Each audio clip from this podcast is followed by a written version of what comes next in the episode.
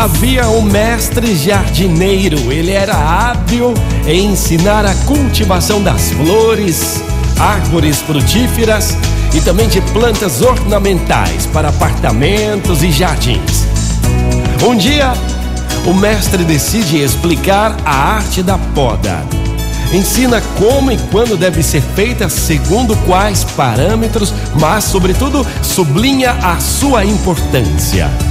Deve ser, deve ser executada com cuidado, porque os ramos secos continuam a chupar linfa vital, impedindo ou atrasando o crescimento de novos brotos explica as diferentes técnicas de poda, das mais tradicionais às mais modernas.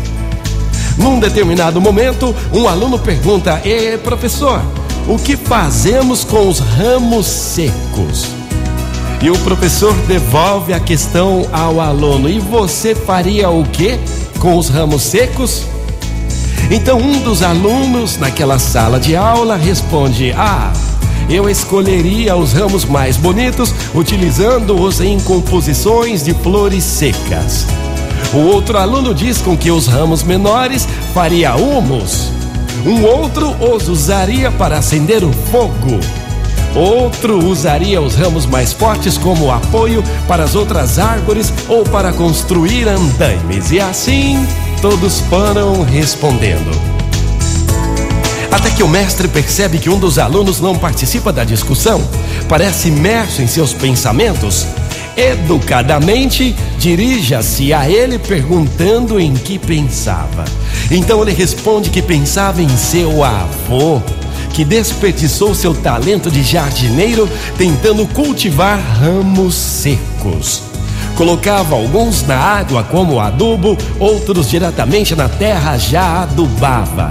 Dedicava todo o seu tempo aos ramos secos, descuidando-se de ramos e plantas vivas e fortes.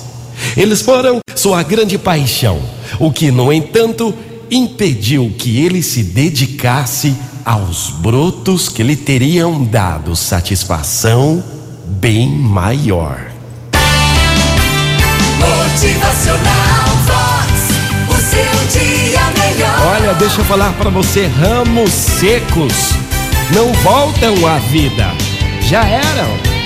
Dedique-se mais aos brotos. É. Motivacional Vox é felicidade, é sorriso no rosto, você possa ter uma quarta-feira linda, maravilhosa e que você possa se dedicar aos brotos que vão dar para você satisfação maior.